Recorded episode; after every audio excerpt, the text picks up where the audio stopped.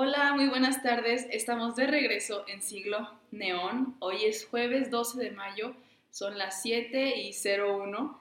Yo sé que qué sorpresa, tenemos programa, eso es impresionante, o sea, jamás en la vida, ¿verdad? Bueno, nos habíamos tardado ya un rato en volver a tener programa. El último fue, si es que no recuerdan por ahí, el de los seres humanos y cómo es que eh, pues toda esta historia de la civilización pues ha influido mucho en, en, lo que ha sido nuestros descubrimientos y cómo es que hay demasiadas teorías. O sea, de verdad yo creo que ese programa es uno de mis favoritos. Espero que, que lo escuchen, lo escuchen por ahí en Spotify, también aquí en vivo. Está el IGTV para que vayan a verlo. Pero bueno, ya, dándoles esa introducción acerca del último programa, es como como serie de Netflix. Hay que decir que, que nos quedamos para recordar de que cuál fue la última actualización de Siglo Neón. Pero en esta ocasión entonces por eso nos toca decirles que traemos un tema bastante interesante, bastante bueno por ahí. Yo creo que es, o sea, yo creo que es preocupancia de todos los mexicanos. Eh, si es como que un tema que yo creo que nos podría influir a cualquiera de nosotros siendo pues trabajadores o personas que que laboran eh, bajo un régimen así de, constitucional, bajo eh, las reglas de un patrón. Entonces yo creo que es algo que tenemos que escuchar para tomar en cuenta qué es lo que ha pasado en la historia de los trabajadores, de los sindicatos y cómo es que nosotros nos vemos pues gravemente influenciados de esa manera, ¿no? Bueno, aquí como verán aquí en el en vivo y pues en la liga no pueden ver, pero les presento igual aquí a la persona que tengo a mi lado. Anet Guerrero. Ella me ha acompañado en varias ocasiones, cabe decir. Tenemos temas muy interesantes también por ahí. Tenemos uno del medio ambiente, que se fue hace mucho tiempo. Tenemos otro también que es de las concesiones, o sea, del agua, de todo esto que son los recursos y la prestación de ellos. Y oh, sorpresa, esto también tiene mucho que ver, ¿eh? La verdad es prestación del servicio público de la electricidad. Entonces, sí tiene mucho que ver, pero pues está mezclado con otras cosas. Pero bueno, a ver, Anet, el día de hoy, ¿cómo estás? Muy bien, Dani, muy encantada de estar aquí de nuevo, eh, sobre todo con este tema que hemos estudiado ya por un tiempo tú y yo. Sí, por un tiempo ya. Y repetidas veces, vaya. Sí, así es. Y ya por eso traemos buena información, ¿verdad? Sí, aquí. ok, precisamente. Qué bueno que te encuentras bien. Qué bueno que estás de nuevo aquí en Siglo Neón. Es un placer siempre tener a gente que, que le gusta platicar de diferentes temas. Más creo que las dos tenemos como cierta pasioncita por algunas secciones ahí del derecho, por algunas cositas muy parecidas, que como verán, les digo, los últimos programas y en este se parecen así como que hay rastros, hay rastros de lo que es nuestra, nuestro gusto por esta carrera, que es como que eh, casi lo mismo, administración pública, todo lo que tenga que ver con la prestación de esos servicios, la ciudadanía, cómo es afectada por ellos y por los gobernantes. Entonces, pues aquí les traemos hoy un tema muy relevante. ¿Quieres decirnos cuál es el tema del día de hoy, Anet? El tema que vamos a tratar hoy es la extinción del organismo Luz y, Fuerza del Centro, que era el que se encargaba anteriormente de la CFE, a prestar el servicio de electricidad eh, por medio de uno, como un organismo privado, no un organismo público aquí en México, antes de que, pues, como dice su nombre, pues fuera extinto, ¿no? Ya hablaremos de esto, de la extinción de este organismo. Así es, y no solo es pues sobre la extinción, también son sobre los efectos que tuvo a grande, a, grande tiempo después, ¿sabes? O sea, a gran plazo, de, hasta ahorita tiene muchos efectos sobre los trabajadores que estuvieron en ese, en ese organismo, en Luz y Fuerza del Centro, y que son parte del sindicato de los mexicanos electricistas, el SME. Y aparte de ello, pues ha dado mucho que reflexionar acerca de los, o sea, de la política de, de este país, y de lo que se puede llevar a cabo sin el consentimiento de la población y más que nada pues de un sector muy importante que son los trabajadores. O sea, de verdad aquí vemos muchas incoherencias, discrepancias con lo que es la Constitución, con lo que es la Ley Federal del Trabajo, que también es muy importante pues para todos los que se, se rigen bajo, bajo una, una, relación laboral, que es así como la, la Biblia, ¿no? Yo creo para, para los trabajadores en México, realmente.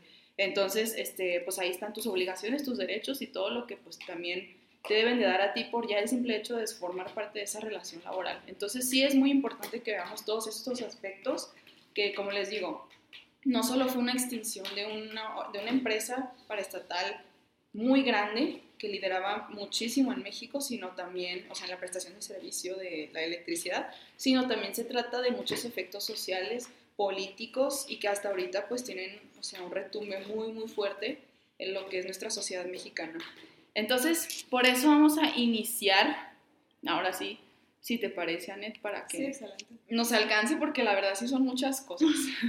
ya, ya verán ahorita cómo vamos a distribuir todo esto, pero pues sí son muchas áreas que quisimos tocar para no dejar nada afuera, que claro que vamos a dejar algo afuera, o sea, esto es un tema que lleva años y años siendo tocado, siendo eh, protestado allá afuera en las calles de México, entonces todavía tiene muchísimo, muchísimo que ver con nosotros, pero y sigue avanzando, sigue creciendo el problema, sigue habiendo diferentes cosas que, que, que, afectan a los, a los electricistas en México. Entonces, tenemos que ser pacientes con toda esta información y saber que pues cada vez igual hay más información que tomar, más cuando cambian los sexenios, que pues hay diferentes reglamentaciones acerca de, de lo que pasó y acerca de estos trabajadores que quedaron como en el limbo después de esta extinción. Entonces, pues sí hay que tomar eso en cuenta también.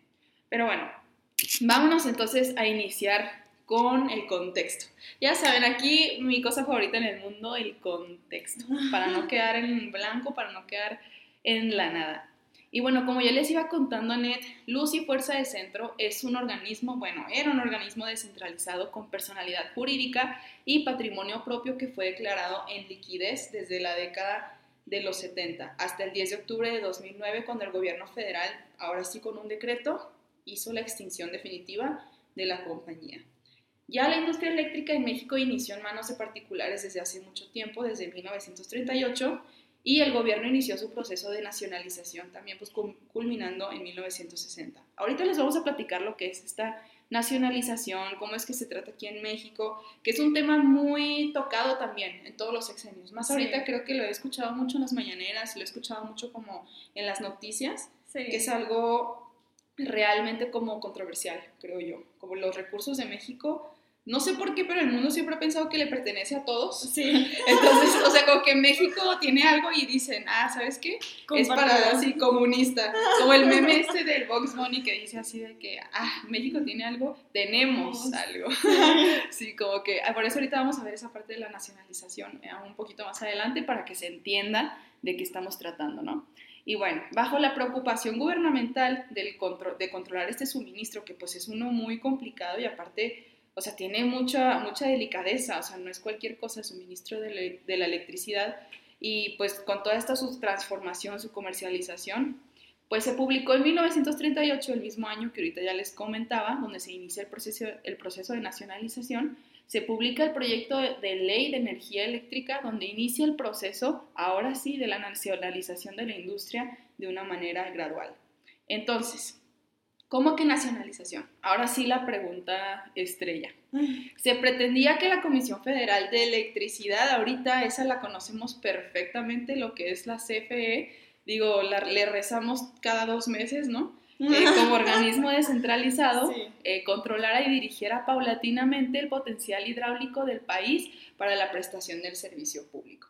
O sea, aquí estamos viendo que la CFE empieza a tomar un papel muy importante y empieza a ser como, ahora sí, parte de un, de un desenvolvimiento nacionalista de, de este lado, como hablando políticamente en los recursos, o sea, que se empieza también a tomar el papel eh, de un grande en la industria eléctrica, ¿no?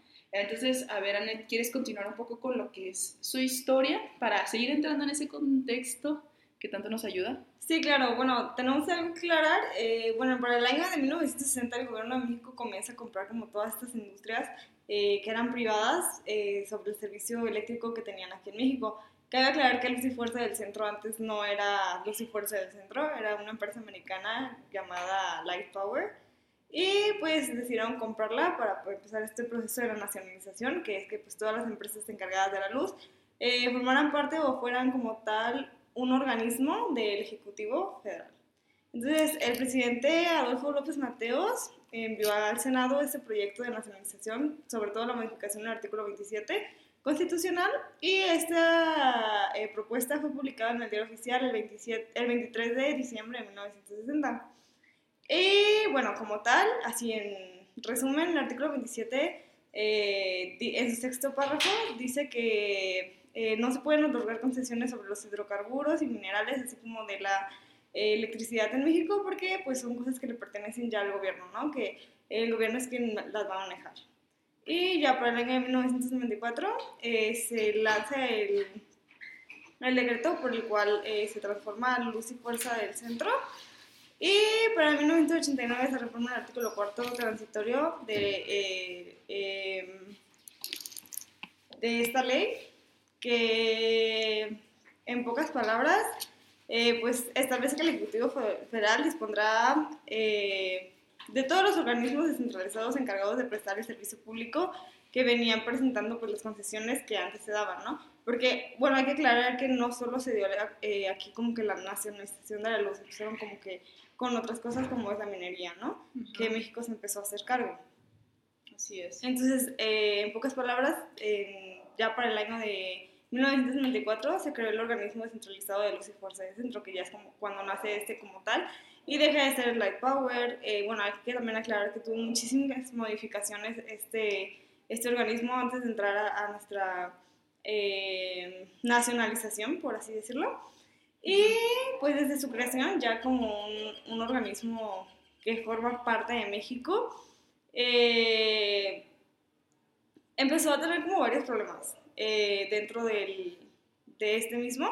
no, sí, ya sé. parte de México. Y pues, en pocas palabras se podría decir que el problema era que la cantidad de luz que producía y la calidad del servicio que prestaba era mucho menor a la cantidad de presupuesto que recibía por prestar este servicio. Eh, pues es como, vaya, muchas concesiones aquí en México, a pesar de que eh, ya no era una concesión, ya era derivado del Ejecutivo, eh, el servicio que prestaba era ineficiente a lo que eh, declaraba en este decreto por el cual se extinguió.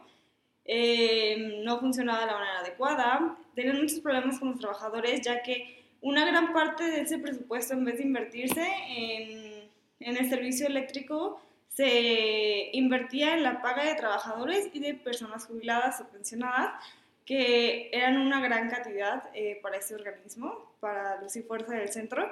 Y esto sumándole muchísimas otras eh, mm, agraviantes que lo llevaron a su extinción o que así no lo hicieron ver de alguna manera el gobierno, porque también, hoy lógicamente hay mucho trasfondo sociológico detrás de esto, ¿no? No solo es lo que dice el gobierno en un decreto, también es lo que está de trasfondo con los trabajadores, ¿no?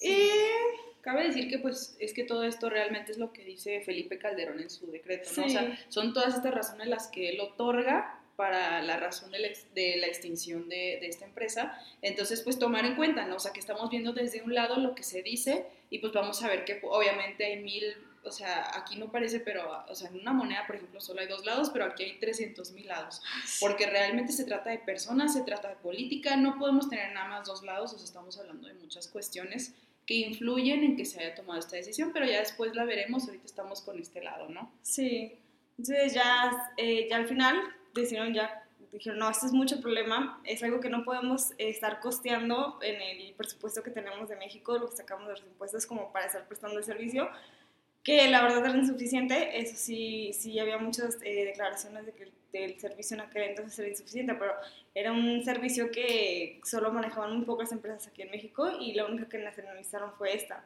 Entonces sí, yo siento que fue como que también la escasez de empresas o el que se juntaran todos como que en una misma. Y ya para el sábado 10 de octubre del 2009, elementos de la Policía Federal ocuparon los, el establecimiento de luz y fuerza del centro a las 23 horas y pues entraron de manera, muchos dicen que fue ilegítima. Realmente no se sabe si, hubo una una orden previamente. ah, porque eso es muy importante y de hecho al rato también lo explicamos, o sea, con los artículos constitucionales que, que mediante toda esta extinción fueron violados o aparentemente violados, que con eso pues ya podemos tener una presunción que dices, híjoles, o sea, realmente cómo se hicieron las cosas para este momento y aparte tratando de personas, o sea, de trabajadores, de, o sea, personas de la, de la sociedad, o sea, común y corrientes que solo se dedicaban a hacer lo que tenían que hacer y y simplemente pues era su derecho trabajar en donde ellos obtuvieran ese lugar y obtuvieran sus propios beneficios y sus obligaciones. O sea, estamos hablando de cosas delicadas, porque cuando se trata de política ya no es solamente, eh, como ya decía, un lado de la historia, se trata de muchos intereses por detrás, de muchas cosas que ya se venían maquinando desde hace mucho tiempo. Eh, y no es con afán de ser conspirativa ni nada, o sea, oye, yo, yo, sé que dije hace rato como que conspiraciones, pero yo creo que en la política es que da cabida para todo eso, ¿sabes? O sea, yo creo que jamás tendremos una verdad absoluta cuando se trata de estos temas.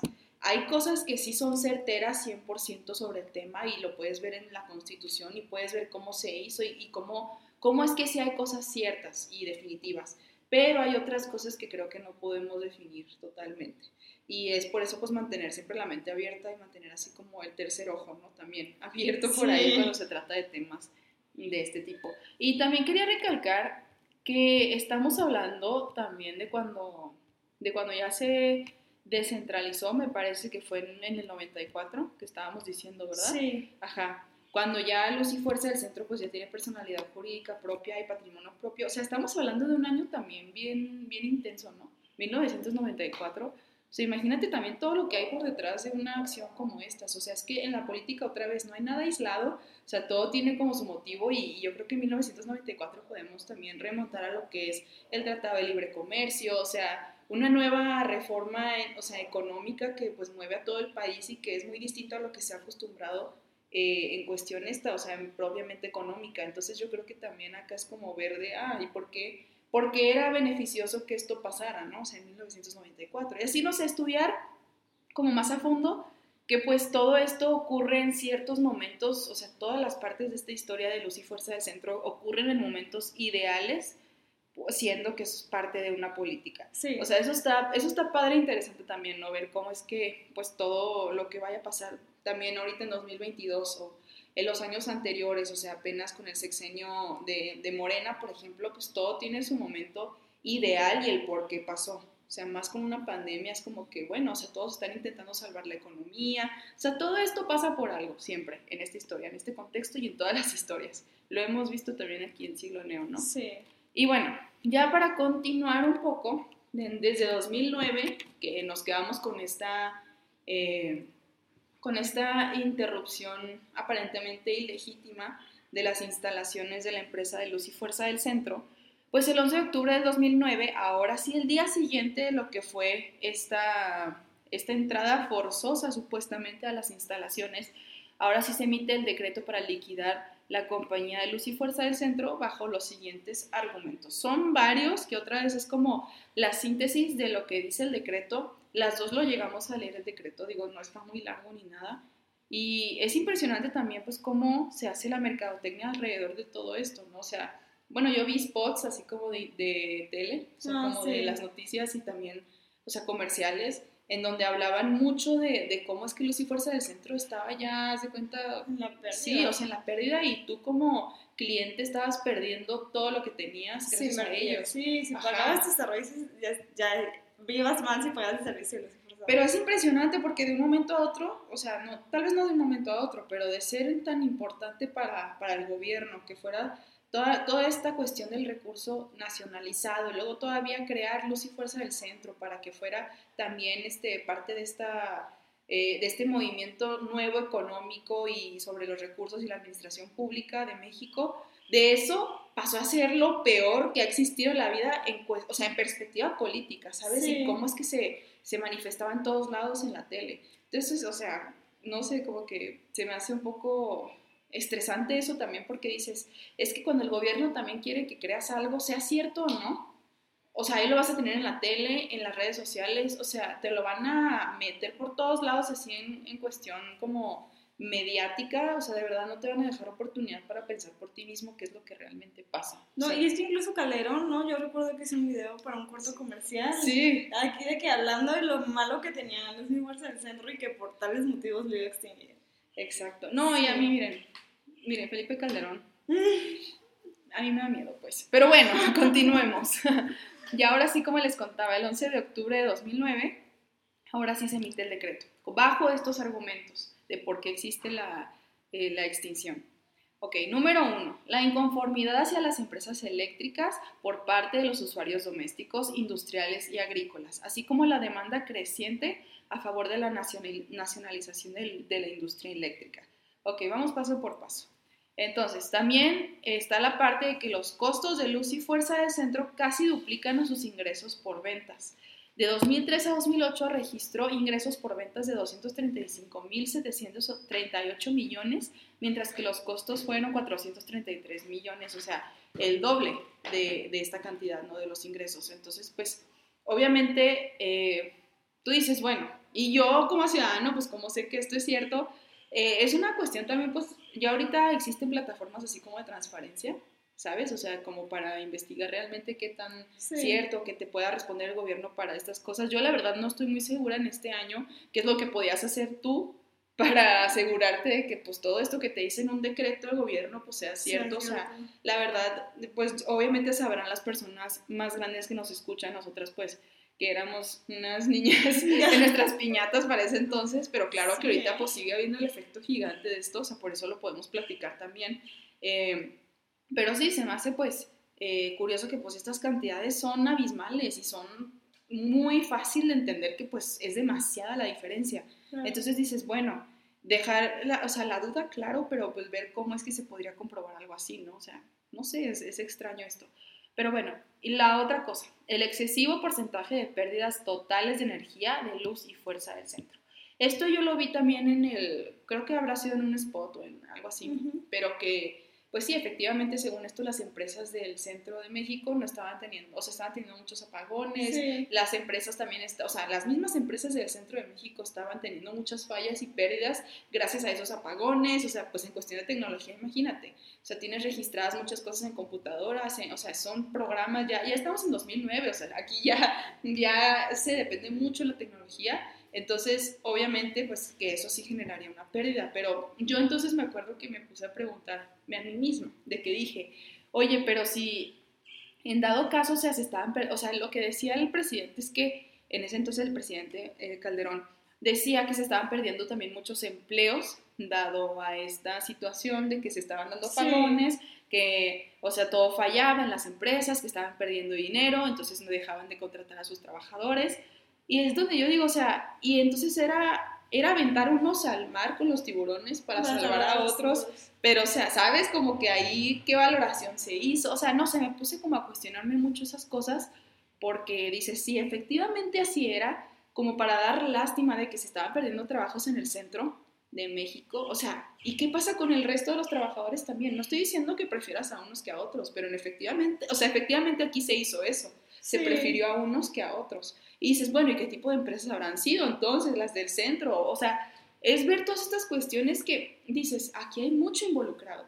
Y de hecho es algo que platicamos en, en la última sesión que tuvimos tú y yo aquí, en Siglo Neón, que es realmente, lo, o sea, se supone que el gobierno se encarga de nuestro bienestar, ¿no? ¿Qué es realmente eso? O sea, tenías que buscar por el bien de, las, de, estos, eh, de estos otros trabajadores que eran parte de las empresas que se quedaban sin luz y tenías que buscar un bien por los trabajadores de...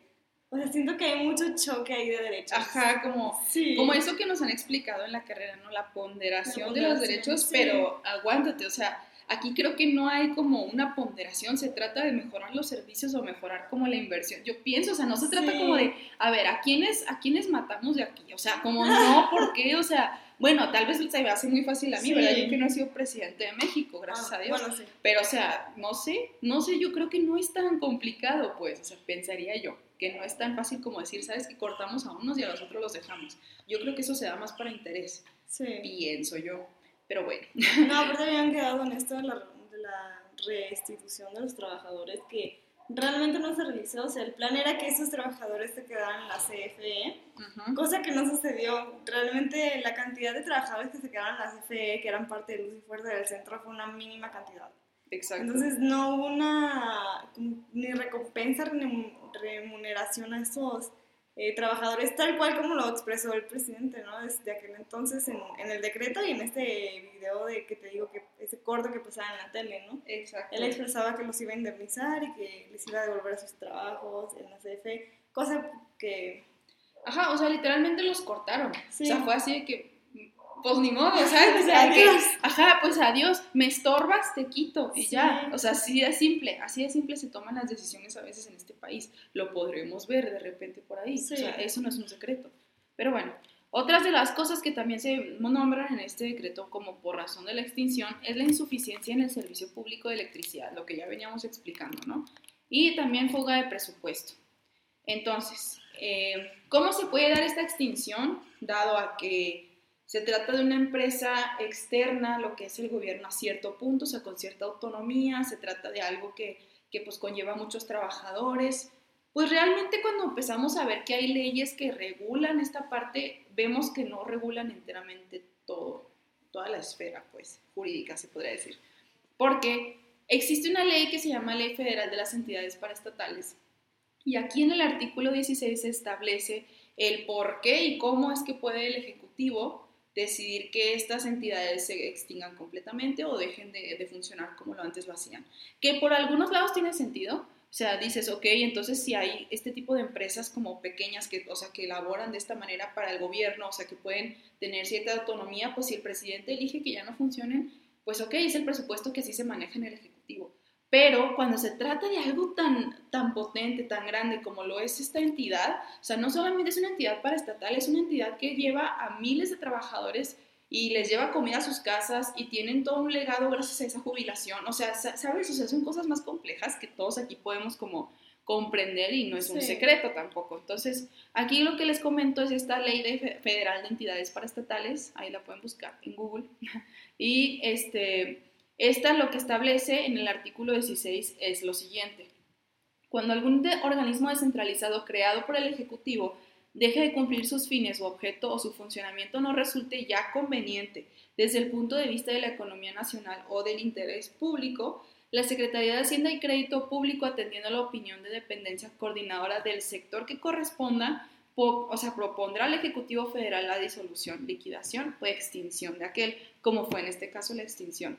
Asimismo, podrá proponer su fusión cuando su actividad combinada redunde en un incremento de eficiencia y productividad. O sea, te da opciones, pero igual sigue siendo muy ambigua esta parte de la ley. O sea, de verdad a mí me impresiona cómo es que solo un párrafo puede definir el futuro de algo tan grande, o sea, de, una empresa tan grande como lo era esta, de tantos años, con un sindicato tremendamente poderoso en cuanto a o cantidad de personas que son parte de él, o sea, cómo se ha manejado durante toda la historia de México desde el, el siglo XX, ¿sabes? O sea, es como dices, no manches, y ese párrafo es el responsable de poder hacer lo que sea con estas personas. No, y es que fíjate, es algo que nos habían comentado hace mucho en una clase que recordé ahorita que estabas hablando.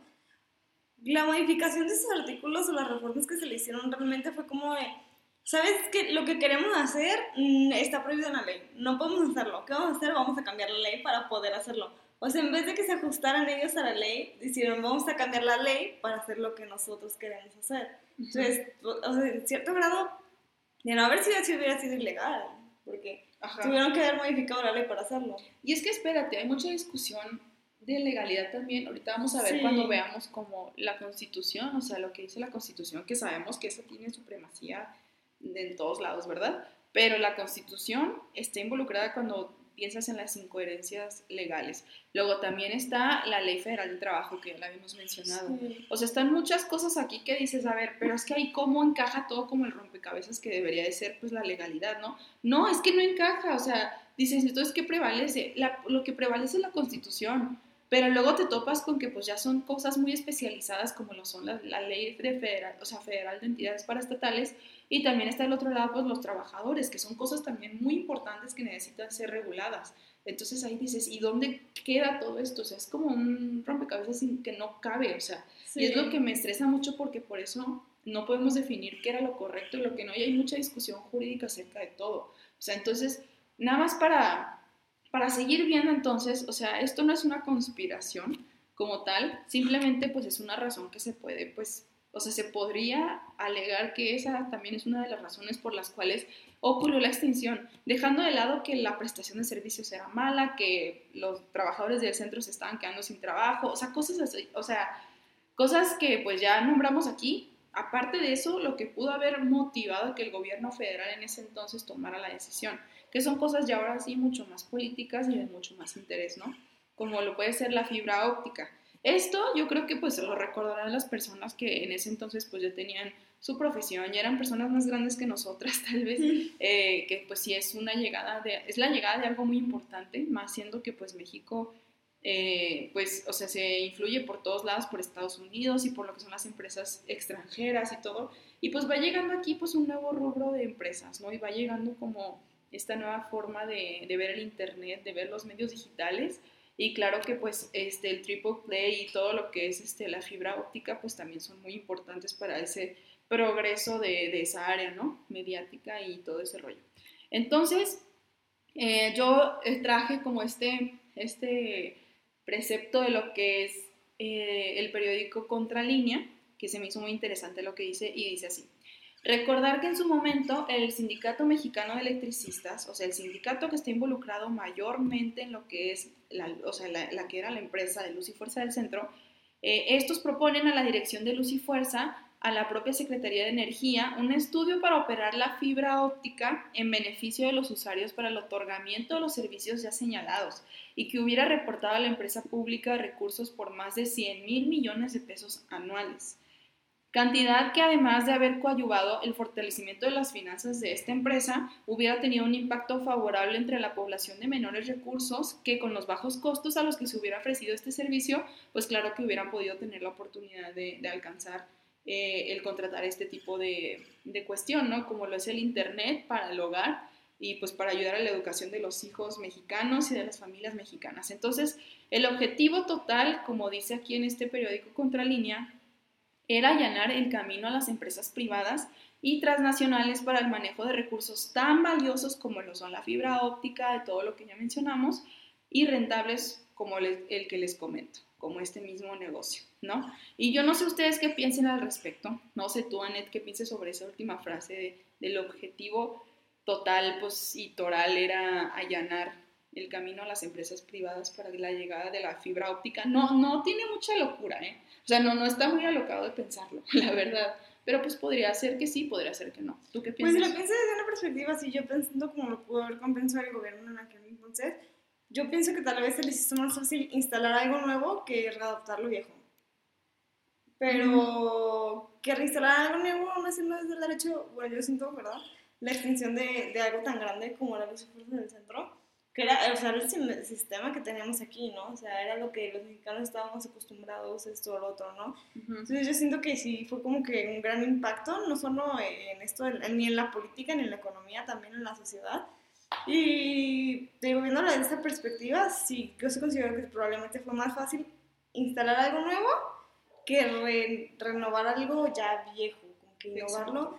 Probablemente además por los problemas que ya traía los de fuerza, los de fuerza del centro, ¿no? Esto de los, de, los costeos, pues, lo básico de economía, ¿no? Ley de oferta y demanda.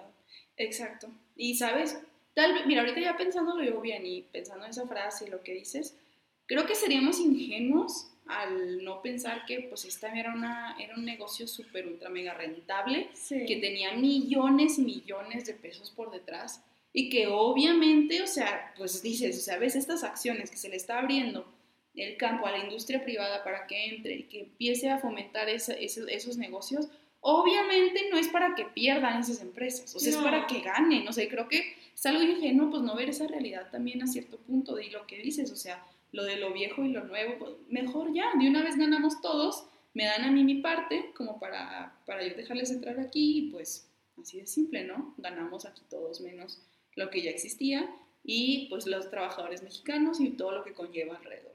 ¿Pero a qué costo, no? ¿A qué costo? y a un costo muy, muy alto que todavía se sigue cobrando, ¿eh?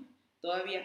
Entonces, nada más para recordarles que pues, lo, hemos mencionado, lo hemos mencionado ya en el artículo 27 de la Constitución, donde recibe la obligación para prestar servicios públicos, o sea, es del Estado y del gobierno esta obligación. Dado esto, se puede apreciar que como, o sea, cómo es inconstitucional la decisión de privatizar un recurso que le pertenece por derecho a la ciudadanía. O sea, son derechos humanos. Estamos hablando todavía de la parte dogmática de la Constitución y pues de tratados internacionales que te dan a ti el derecho de, pues, o sea, gozar de una vida digna, ¿sabes? O sea, de, la electricidad, de lo que es o sea, de hoy, de esta, de 2022, o sea, tú cómo funcionas sin electricidad realmente. Entonces, o sea, ya no es así de que, ay, las velitas las prendemos. No, es que la vida así es, o sea, neta, pónganse a pensar, yo ahorita, ¿qué estaría haciendo sin electricidad? O sea, neta, o sea, una vida sin electricidad, ¿qué es? No es una vida digna, o sea, no es una vida que, que realmente puedas tú llegar a, a fomentar tu educación, a fomentar tu trabajo, o sea, te quita muchas oportunidades, entonces obviamente es parte de la vida digna y que se quiera hacer como una privatización de esto, pero de lado en la que, ah, pues es que se trata de dinero de por medio, pues o sea, se trata de derechos humanos también y eso obviamente pues es lo que no importa. Sí. Entonces, bueno, a ver, ya que hablamos de esto, ¿quieres platicarnos un poco de la cuestión constitucional. Ahora sí como se pone denso, pues, la cuestión constitucional. Bueno, además de esta inconstitucionalidad que ya mencionaste tú, eh, tenemos otras cuantas. Eh, por ejemplo, el artículo 73 eh, dice sobre, habla sobre las facultades de, que tienen los legisladores, o más bien el Congreso, para legislar sobre de, de este servicio público de electricidad, que Calderón se pasó muy por alto, la verdad y ese artículo como tal dice así a pie de la letra, el Congreso tiene facultad para legislar, legislar en toda la República sobre hidrocarburos, minería, sustancias químicas, explosivos, pirotecnia, industria cinematográfica, comercio, juegos con apuestas y sorteos, intermediación y servicios financieros, energía eléctrica y nuclear, para expedir las leyes del trabajo reglamentarias del artículo 123, que están muy relacionados sobre todo, ¿no? Porque el 123 es literal casi toda la ley federal del trabajo. Podemos decir que es su gran brazo, ¿no? Y de cómo se conectan ahí esas cosas, energía eléctrica y expedir las leyes del trabajo reglamentarias del artículo 123. O sea, ojo, son cosas muy importantes y que van de la mano. O sea, y aquí mismo lo dice en la Constitución, ¿no? Y bueno, este, si quieres, continúa y vamos viendo también cómo llegamos a la Ley Federal de Trabajo con esto. Luego, por otra parte, tenemos eh, otro artículo que Calderón se pasó por alto, alto, que ya lo hemos mencionado antes, el artículo 16 constitucional, eh, que dice que nadie puede ser molestado en su persona, familia, domicilio, papeles o posesiones, sino en virtud de mandamiento escrito de la autoridad competente que funde y motive las causas legales del procedimiento. En los juicios y procedimientos seguidos de forma de juicio en los que se establecen como regla oralidad, bastará con que quede constancia de ellos en cualquier medio que dé certeza de su contenido y del cumplimiento de lo previsto en este párrafo. Ok, aquí era lo que estábamos mencionando hace rato, ¿no? De realmente fue un, un es, ¿Hasta qué poder tenía entonces el Ejecutivo para dar una orden que solo podía dar un juez? Exacto. ¿Hasta dónde llega la legislación y la competencia de la jurisdicción, perdón, y la competencia de, del Ejecutivo, ¿no?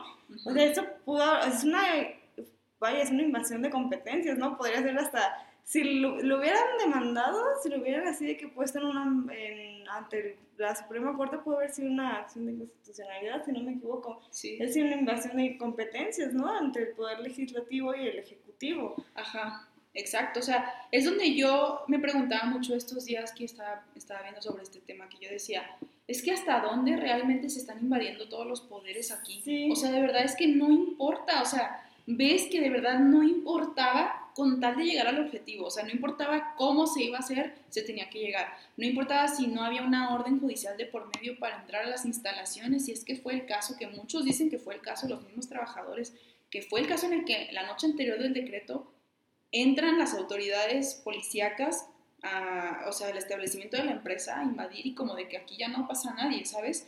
O sea, cosas así que dices, eso lo más ilegal y lo conocemos así de que rapidísimo en la carrera, al menos como de que el artículo 16, lo que más te repiten, ¿no? O sea, de que chilla y chilla ese artículo por toda la carrera. Sí. Y hasta es meme y todo, pero porque realmente sí es muy importante, o sea, es algo que, conocemos mucho, que no, no, nada puede ser porque, porque la autoridad dijo que sí y ya. O sea, nada de, nada de lo que hacen ni los policías viales, o sea, eso ya son temas ya, pues dices, mira, elige tus batallas también, digo, no, no se trata de que aquí le digas artículo 16 del policía, pues ya, ya sabemos que esas cosas tampoco porque pues no, así no funciona en México. Pero, o sea, de todas maneras, en la teoría, pues debería ser diferente. Ninguna autoridad tiene derecho de decir absolutamente nada en contra de ti o de hacerte nada si es que no tiene una orden judicial de por medio, pero porque ya hubo un estudio de lo que tú debes a la ley, de lo que, de lo que has hecho tú como persona para que puedan intervenir así hacia ti. O sea, nadie te puede tocar, nadie puede tocar tus pertenencias, nada tú eres un individuo libre hasta en el momento en que haya algo que te pueda, que puedan interferir a tu persona. Entonces, esto, o sea, está muy delicado. Esa parte de la, de la intervención al, al, establecimiento es muy delicado porque realmente, o sea, no sabemos cómo estuvo eso, pero yo sí he visto muchos testimonios de que pues, simplemente entraron y ya. O sea, es la manera fácil, o sea, realmente Sí. de hacerlo. Pues, pues sí, ya nadie entra y saben que mañana decreto extinción para que no me vengan aquí a... hablar. Es que, ¿sabes? Eso hacen mucho todavía en las manifestaciones. Eh, entrar, por ejemplo, eh, visto en, en el lado feminista, por ejemplo, que entran a la Comisión de Derechos Humanos y ahí se quedan y lo bloquean y es, o sea, lo, ¿cómo se dice? Lo toman. Sí. Entonces imagínate, pues dices, no, no quiero que aquí me anden tomando las instalaciones para que no podamos quitarlos de encima, Sí, para sí. no poder hacer el decreto a gusto, pues claro que vamos a entrar nosotros primero. O sea, tiene sentido, son cosas que pasan históricamente y que te das cuenta a tu alrededor que la sociedad está llena de esas acciones como para exigir justicia o para exigir eh, trato digno o derechos. Entonces, obviamente, pues dices, esto no es muy difícil de imaginarse que pasó. Y esto va completamente en contra de todo lo que es la constitución mexicana. O sea, mira, tanto tiempo que el Carranza y su congreso se tardaban como para que, Para que la cambien. ay, para que la cambien en dos segundos, sé. a su mando, está muy cañón, ¿eh? Pero a ver, entonces nos quedamos en... Para el artículo 87. Ah, ok. Eh, muy bien. Eso es algo que ya habíamos hablado también antes. Este artículo habla de que el Ejecutivo debe cumplir con la Constitución. Y dice tal cual eh, lo que eh, se guarda decir el- cada vez que se hace cambio de, Ajá, de sexenio. de sexenio. eh, dice, proteste, protesto guardar y hacer guardar la Constitución Política de los Estados Unidos Mexicanos y las leyes que de ella emanen y desempeñar lealtad y patrióticamente el cargo de presidente de la República que el pueblo me ha conferido, mirando en todo por el bien y prosperidad de la Unión y así, y si así no lo hiciere, que la nación no lo demande. Fíjate, me llamó mucho esto la atención de que el pueblo me ha conferido. Porque, o sea, precisamente porque es contra el pueblo contra el que fue en esta... Qué fuerte. ¿no? o sea, que imagínate literal, o sea, hablando ya de cosas literales, tú le das el poder a alguien, te digo, mira, Net, doy ahorita mi poder para que tú hagas lo que creas pertinente en tus facultades. Yo no puedo hacerlo porque pues yo no tengo los estudios para hacerlo, yo no soy una persona que puede llegar a ese nivel ahorita, pero tú Sí. adelante. Y me dices, ¿sabes qué? Te voy a dejar sin trabajo, te voy a dejar sin liquidación, te voy a dejar sin absolutamente nada porque sabes que la fibra óptica. O algo así, ¿saben? O sea, imagínense qué, qué, qué descaro y qué traición es esa. Sí, O sea, se puede hablar hasta de traición a la patria, pero no somos nadie para decir que, o sea, de hecho, en el, ju- enjuiciamiento de los expresidentes venía esto. Yo vi por ahí Sí. que venía algo de esto por traición a la patria, ajá. O sea, de la cuestión de, del sindicato. Entonces, o sea, dices, pues ojo, ojo que no es, o sea, ya lo ves aquí y dices, oye, pues sí tiene sentido que se, se piense una, una tradición así. Y no estamos, miren, aquí nomás aclarar antes de pasar a, la- a lo que es del trabajo y la relación laboral, aquí cabe decir que no estamos militando por ningún partido, o sea, yo en Siglo Neón jamás, y, y creo que nosotras dos somos bastante como imparciales como para emitir una opinión, o sea, no queremos basarnos en nada de ideologías, No. eh, menos políticas, ideologías tal vez así como ya sociales sí, pero como es el feminismo, así, pero en cuestión política, no, o sea, no podemos basarnos en nada porque todos tienen cola que pisar, todos, o sea, aquí no se trata de que sabes que el pan, o sea, sabes que estamos hablando nada más de cosas objetivas que pasaron y que son evidentes, ahí lo puedes buscar en la Constitución y ahí dice lo que pasó y lo que tienes que hacer tú como Ejecutivo Federal y lo que no se hizo, o sea, ahí está, no es un secreto, no es una interpretación que estamos dando, o sea, es algo que sí pasó. Entonces, para que quede claro nomás eso, aquí no es que, ay, sí, morena sí, o morena no, o pan sí, pan no, no, no, no, no, cero. Y se sabe, se sabe que en este programa jamás se habla de esa manera, porque lo que importa son los hechos y la gente, ¿saben? O sea, lo- que importa es todo eso, no, no importa lo demás, lo demás es superficial, es de intereses sí. como lo vemos. Entonces, o sea, por eso vamos a hablar ahora sí de algo que es muy importante y que dejamos este espacio para hablar sobre eso, que es sobre la legislación que, que regula a los trabajadores y que cómo es que se viola mediante todo esto, pero también cómo es que se debe determinar una relación de este tipo en cuanto pasa un caso como este. Si quieres, adelante y le sigo yo después, ahorita que Claro. empieces tú. Bueno, esto sería un poquito eh, en cuanto ligado al tema de la legalidad que hubo en la extinción en cuanto a las relaciones de trabajo, ¿no? Eh, tenemos varios artículos en la, eh, la Ley Federal del Trabajo que hablan de esto, de la terminación de las relaciones colectivas del trabajo, ¿no? Que era lo que tenía precisamente eh, Luz y Fuerza del Centro con el sindicato, bueno, los trabajadores de Luz y Fuerza del Centro con el sindicato eh, mexicano de electricistas, ¿no? Tenían un contrato colectivo del trabajo. Y el artículo precisamente 433, que es donde empieza aquí eh, a legislarse todo esto de la terminación de las relaciones eh, colectivas, nos dice que la terminación de las relaciones de trabajo como consecuencia del cierre de las empresas, que fue lo que sucedió en, en Luz y Fuerza del Centro, ¿no? Que aunque no fue un cierre voluntario o fue una extinción, aún así pues fue un, un cierre de la empresa, eh, o establecimientos o de la reducción definitiva de trabajo se sujetará a las disposiciones de los siguientes artículos, ¿no? que ahorita se mencionaré. Pero pues sí, como tal podemos decir que en cuanto a la extinción sí se regularía por este artículo, por lo mismo, ¿no? De que fue un cierre de la empresa. Luego está el artículo 444 que dice, son casos de terminación de las relaciones de trabajo. Primero, la fuerza mayor o el caso fortuito no imputable al patrón, o su incapacidad física o mental, o su, o su muerte que produzca como consecuencia necesaria, inmediata y directa la terminación de los trabajos. Aquí yo siento que sí encaja. Sí. Que sí fue una fuerza mayor. No fue algo que le pudiste haber reclamado tú a tu patrón, o bueno, a los, los trabajadores de Luz y Fuerza, a su patrón, porque fue una fuerza mayor. Yo creo que ni siquiera el patrón se lo esperaba, ¿sabes? Probablemente sí, o sea, y aparte de, hubo una cosa ahí como de sustitución de patrón y todo esto, ¿no? Sí. O sea, también nada tenía que ver el patrón, realmente era el gobierno federal. Sí, se intentó hacer una, bueno, perdón No, no, no. Se intentó hacer una sustitución con la CFE, que la CFE fuera el patrón y sustituto de esos trabajadores por la CFE se la, lo rechazó. Sí, sí, sí, y eso, eso también hay presente, pues, la, de lo que fue el amparo que se metió y cómo es que se declara que al principio que sí, luego que no, la CFE se niega, o sea, es, es algo muy complicado también por ahí en cuestión jurídica, lo que pasa con la CFE y la sustitución de patrón, que también es algo establecido en la Ley Federal de Trabajo, pero ese no es el caso ahorita que estamos tocando, estamos tocando más que nada la terminación de las relaciones de trabajo en este, en este asunto. Y nada más como paréntesis, antes de que continúes con las, las razones por las cuales se termina una relación de trabajo, está interesante que pues cualquiera que escuche esto pues también sepa que por ahí está escrito todo, ¿sabes? Sí. O sea, de cómo es que te dan tu, o sea, tu liquidación, tu indemnización, o sea, qué te mereces tú a raíz de la terminación de tu relación de trabajo. O sea, está muy interesante porque por eso yo decía, a todos nos consterna todo este tema. O sea, no es solamente que, que ah, pues los trabajadores de ese entonces, o sea, son familias que todavía están luchando por la indemnización que jamás se les pudo dar, o también que pues dicen, es que esto no se vende, necesitamos nuestro, nuestro Claro. trabajo, o sea, no queremos dinero para un año, queremos nuestro trabajo, nuestro legado. Pero por eso yo creo que es importante que cualquiera que escuche sepa lo que pasó con el sindicato y con su relación de trabajo. ¿no? Sí.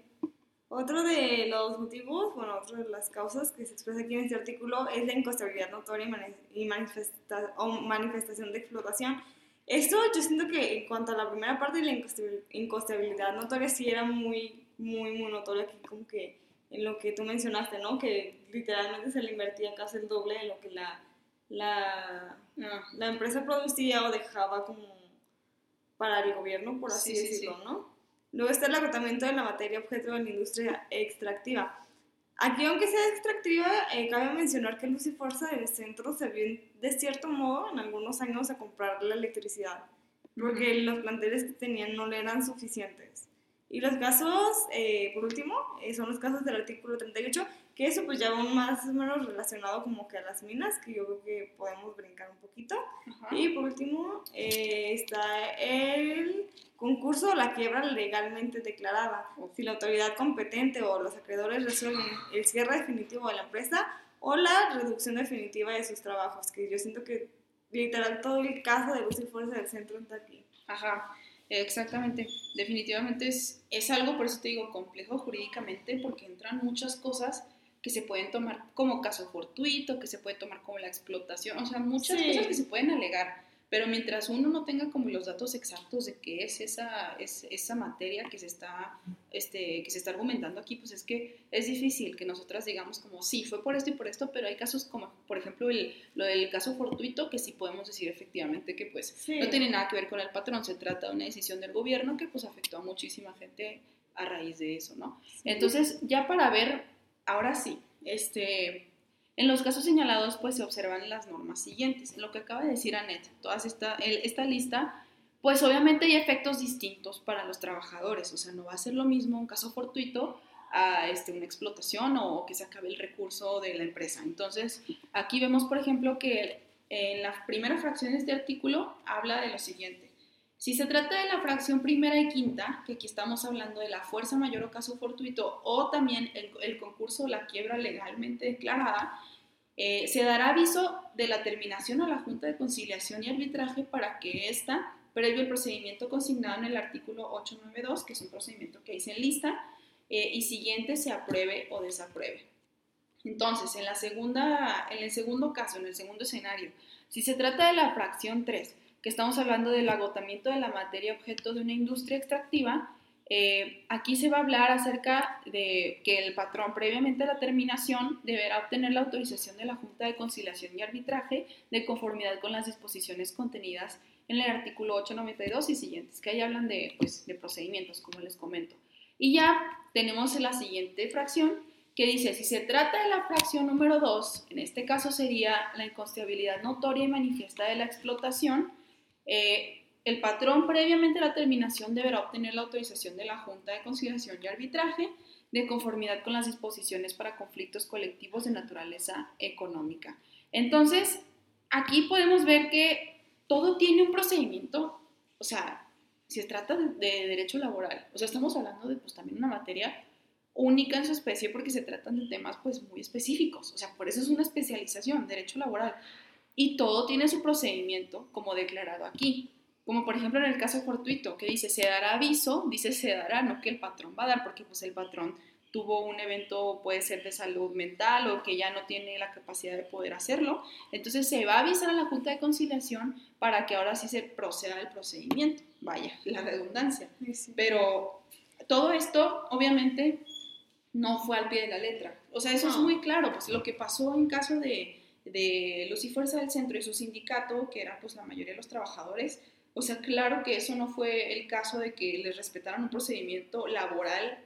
Y yo creo que eso, ahí se paró aquí, yo creo que eso es este, interesante y muy importante de hablar porque, o sea, ¿qué tal tú como trabajador pues también te mereces eh, una certidumbre acerca de tus derechos y tus obligaciones en caso de que se termine tu relación laboral? O sea, imagínate quedarte en el limbo porque o sea, el gobierno decidió y no, pues no puedes hacer más, digo, es el gobierno, ¿no? Digo, pones tu amparo, pones todo lo que puedas de recursos judiciales, pero de todas maneras sigues perdiendo, o sea, porque se trata pues de un mismo sexenio, mismo partido, o sea, yo sé que son diferentes poderes, pero aquí todos ya se traspasaron, o sea, ahí está la cosa que todos se combinaron y dices, ¿y a quién recurres entonces, no? O sea, es complicado, pues, entonces, yo creo que es importante ver que pues en este caso no hubo esa parte que es fundamental para cualquier trabajador, o sea, un procedimiento legítimo y legal. Pero bueno. No, aparte de eso que hice de darle aviso a la Junta, no dudo que se hayan dado el tiempo de... Ay, sí, no. En el decreto de, ay, vamos a extinguirlos de fuerza. Ajá, sí, sí se supone que alegadamente hubo eh, una intervención al establecimiento de, de luz y fuerza. ¿Tú crees o sea que, o sea, después de haber hecho eso forzosamente, esa intervención, van a ir a la junta para poder decirles, miren, vamos a acabar. Ah, y no les digo por qué, pero vamos a terminar. O sea, ¿sabes? Es como que no creo que haya sido muy, muy rockstar de parte del gobierno. Entonces, bueno, ya nada más para seguirles ahora sí con los conceptos de violaciones de derechos humanos plasmados en la Constitución, que ya dijimos algunos, pero igual acá vamos también, seguimos con esa parte dogmática y súper importante porque habla de nuestras garantías individuales, habla de todo lo que nosotros tenemos derecho a por simplemente haber nacido humanos, ¿no? Y empezamos con el artículo segundo, eh, el inciso B, fracción tercera, que escuchen lo siguiente. Asegurar el acceso efectivo a los servicios de salud mediante la ampliación de cobertura del sistema nacional, aprovechando debidamente la medicina tradicional, perdón, así como apoyar la nutrición de los indígenas mediante programas de alimentación. Y luego, Artículo 4. Toda familia tiene derecho a disfrutar una vivienda digna y decorosa. La ley establecerá los instrumentos de apoyos necesarios a fin de alcanzar tal objetivo. Estamos hablando de servicios y de cómo, ya habíamos mencionado esto, o sea, se trata de dignidad, de que tú por el simple hecho de ser humano en este siglo XXI, o sea, necesitas de la electricidad para salir adelante. Y en muchos casos obviamente es un privilegio, o sea, ahorita todavía es un privilegio tener electricidad eh, que, funcione o tener este, esta parte, pues, ¿cómo se dirá? También lo que son, lo que es la tecnología a tu alrededor también es un privilegio, pero es lo que debería de, forzarse a través del gobierno, o sea, lo que debe implementar el gobierno sí o sí para que la gente pueda salir adelante de la manera en la que sea la educación, ya habíamos dicho el trabajo, o sea, simplemente estar conectada con un mundo que se está globalizando. ¿Saben? Pero yo sé que es algo muy complicado, no es, no es algo así como que, uy, México sí ya tiene el alcance para pues darle a todos electricidad y darles, o sea, yo sé, yo sé que es una realidad un poco alejada y privilegiada, pero de todas maneras, en este caso, tuvieron la opción de dejar que el derecho fuera, no fuera violado y de todas maneras lo fue, o sea, porque aquí sí había una opción, ¿sabes? Entonces, es, es lo que pues da coraje, o sea, es lo que da más enojo porque en esta ocasión se decidió actuar en contra de lo que fue la, pues, la Constitución y los derechos humanos plasmados en las convenciones. Pero bueno, ya entonces dándole seguimiento a lo, a lo que viene, si quieres adelante tú. Sí, bueno, nada más agregando, sí, o sea, no solo fueron derechos plasmados en la Constitución, ahorita porque ya no nos gusta tanto el tiempo, pero fueron más derechos, ¿sabes? Esto literal extinguieron los derechos de los trabajadores, dejaron de ser trabajadores, literal ya no existían. Y este que mencionaste del artículo segundo de la salud es uno derivado de ellos, ¿no? ¿Cuántas personas no por medio de un sindicato o de su trabajo tienen acceso al IMSS? Eso. Sí, o sea, es, o sea, son derechos humanos que se derivan de sus derechos de trabajadores. No solo es como que los mencionas, ah, sí, el derecho a la claro que no, o sea, me quitaste el derecho de acceso, no solo a mí, a mi familia, o sea, si nos vamos más para allá de que dejaron a millones de familias de que sin un acceso económico, pues es la vivienda de los menores, ¿no? El alimento, la educación. Exacto, exacto. Son muchos que, se derivan, o sea, demasiados. Luego tenemos el artículo quinto, que dice que ninguna persona podrá impedirse que se le dedique una profesión, industria, comercio, trabajo que, que le acomode, siendo lícitos, lógicamente. El, ejército, el ejercicio de esta libertad solo podrá de darse Sí, por determinación judicial, cuando se ataque los derechos de tercero por resolución gubernamental dictada en los términos que marque la ley cuando se ofendan pues, los derechos humanos, ¿no? Y pues bueno, vamos a hacer este énfasis en ninguna persona podrá impedirse que se dedique a la profesión. O sea, ya vio que está muy claro, ¿no? Literal, les quitaron todo su trabajo, le están impidiendo que se dediquen a algo.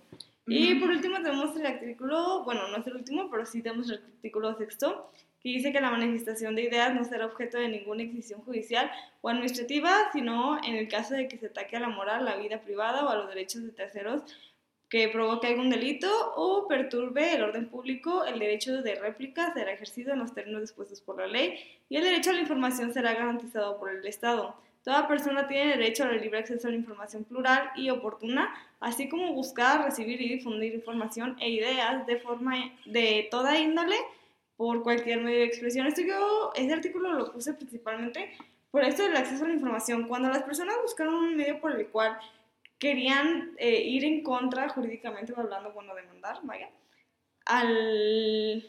No es que no sé si demandar como tal, ir en contra del, del Estado y del Ejecutivo y de muchas, eh, pues, como que... Mmm, dependencias del gobierno, se les negó muchísima información. Literal, información a la que tenían acceso. Le decían como de, no, es que para empezar, mire, todo lo que iba relacionado a este caso lo mandaron como confidencial. Nadie podía saber la información de eso, o sea, desde ella iba como que muy raro todo, ¿no? Sí, sí, sí. Entonces, les negaban el acceso a la información, no les daban nada con que defenderse, los revictimizaban, por así decirlo, ¿no? Sí, sí, sí. Fueron personas que literal, o sea, se les muchos derechos, no solo estos que mencionamos aquí, como ya mencioné, pues, muchos derivados, ¿no? Sus derechos de trabajadores, los que se llevan de ellos. Y no sé si quieres continuar con... Sí, mira, nada más ahorita que ya veo que en el en vivo no, también aquí nos queda ya poco tiempo, yo lo único que quiero cerrar aquí es que, o sea, yo vi en algún lado que pues se podría contraponer esto de que el derecho al trabajo, que no estás obligado a estar trabajando en un solo lugar, o sea, yo vi algo así por ahí en un escrito, no sé si fue una sentencia o qué fue, pero como de que pues no es, no es obligación tampoco de la empresa por recibirte en un lugar, ¿sabes? Pero luego también está esto de la discriminación al trabajador, etcétera, pero luego dices, es que aquí es muy importante y interesante la ponderación de los derechos y de cómo es que todo se está dando, porque dices, ok, la empresa se extinguió gracias a la ley paraestatal, y luego también está contraponiéndose con la constitución, lo que, el procedimiento con el cual fue a cabo. Imagínate si esta empresa fuera una persona, ya estaría todo completamente violado, o sea, en Sí. su procedimiento judicial, ¿sabes? Entonces, ya, ya hubiera valido todo, o sea, realmente ya no, lo, no la podrían tener encarcelada, no la podrían ni siquiera procesar. Entonces, por todas las violaciones que se le cometieron, si fuera una persona, ¿no? Entonces, es lo que yo digo, o sea, yo digo que es muy interesante esa plática de ponderación y de la filosofía que hay detrás de todo esto, Sí, claro. de cómo tomar en cuenta pues esta situación tan complicada. Y ya se me está acabando aquí el tiempo. Anet, eh, mil, mil gracias por estar aquí. Y, o sea, acabamos con una nota un poco alta. Espero que pues se metan a leer un poco más de esto. Pero estoy muy agradecida de tenerte aquí presente y de poder hablar, de algo muy importante para todos los mexicanos, realmente. No, me te agradezco a ti por tratar este tema tan importante, sobre todo en, en la radio, y dejarme ser parte de. Yo, vaya, siento que esto puede haber llegado más, muchísimo más.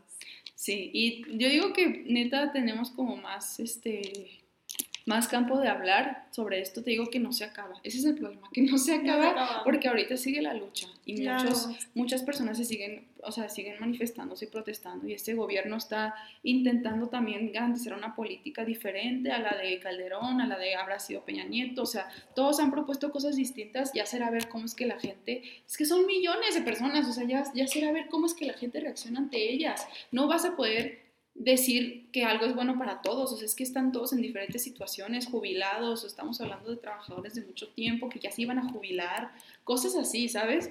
Entonces es muy, es muy importante que tengamos en cuenta que pues es una lucha constante todavía y que va para más allá, tenemos que estar al pendiente porque se trata no solamente de ellos. Yo alguna vez vi una frase que con esa quiero cerrar, este, la agresión contra el sindicato mexicano electricista es una agresión ante todos los sindicatos mexicanos y de los trabajadores en México, porque definitivamente todos somos ellos y ellos son nosotros. Sí. O sea, yo creo que más que uno puede tener por ahí familiar eh, de cualquiera que llegue a escuchar esto o que pueda tener así alguien conocido que llegó a laborar Mm, en sí, ese lugar. Ajá. Claro. Eran tantas personas que pues no es alocado pensar eso, ¿no? Incluso Entonces- familiares, ¿no? Que actualmente se encuentran en algún sindicato o personas que nos estén escuchando, ¿no? Que se encuentran en un sindicato justo ahora. O sea, que tú te sientes realmente protegido en tu sindicato, pero tú no sabes hasta dónde puede llegar un decreto presidencial que te quite tu trabajo, que te quite Exacto. tus derechos, que te extinga de muchas cosas que... Qué miedo, ¿no? Sí.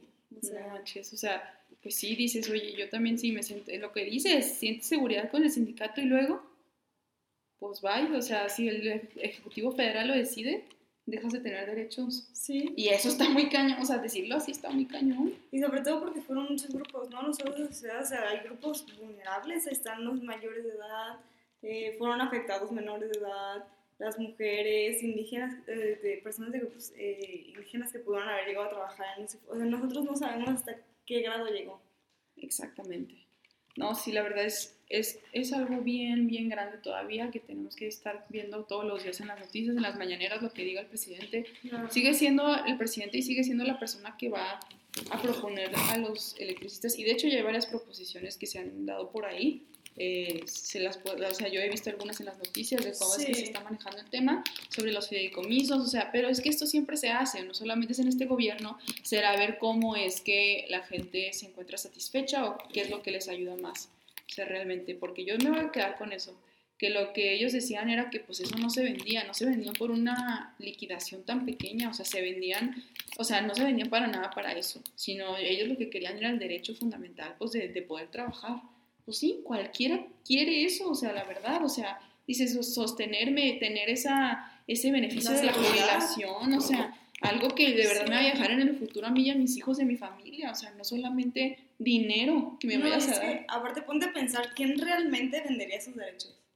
Yo no vendería los míos. Exactamente, está muy cañón, y está muy cañón porque hay un video, ya para acabar, yo sí va, pero ya para acabar, este, hay un video donde sale que un, un chavo, un señor chavo, no sé, está en una de las instalaciones en donde se va a dar la liquidación y a- afuera están los del sindicato y le dicen, no te vendas, no te vendas, no te vendas, pero él dice, pues es que, ¿qué más hago? O sea, es que también pues dices, oye, entiendes la incertidumbre de esa persona que pues dices, oye, ¿qué tal si no encuentro nada ahorita? Pues tengo que, que recibir mi liquidación. Sí. Son muchos temas bien difíciles y más en una sociedad mexicana donde hay de todos los colores, de todas las obras, de todo, el- de todo el rollo que te imagines. México es un lugar extensísimo y diversísimo de todas las áreas sociales, entonces está muy cañón.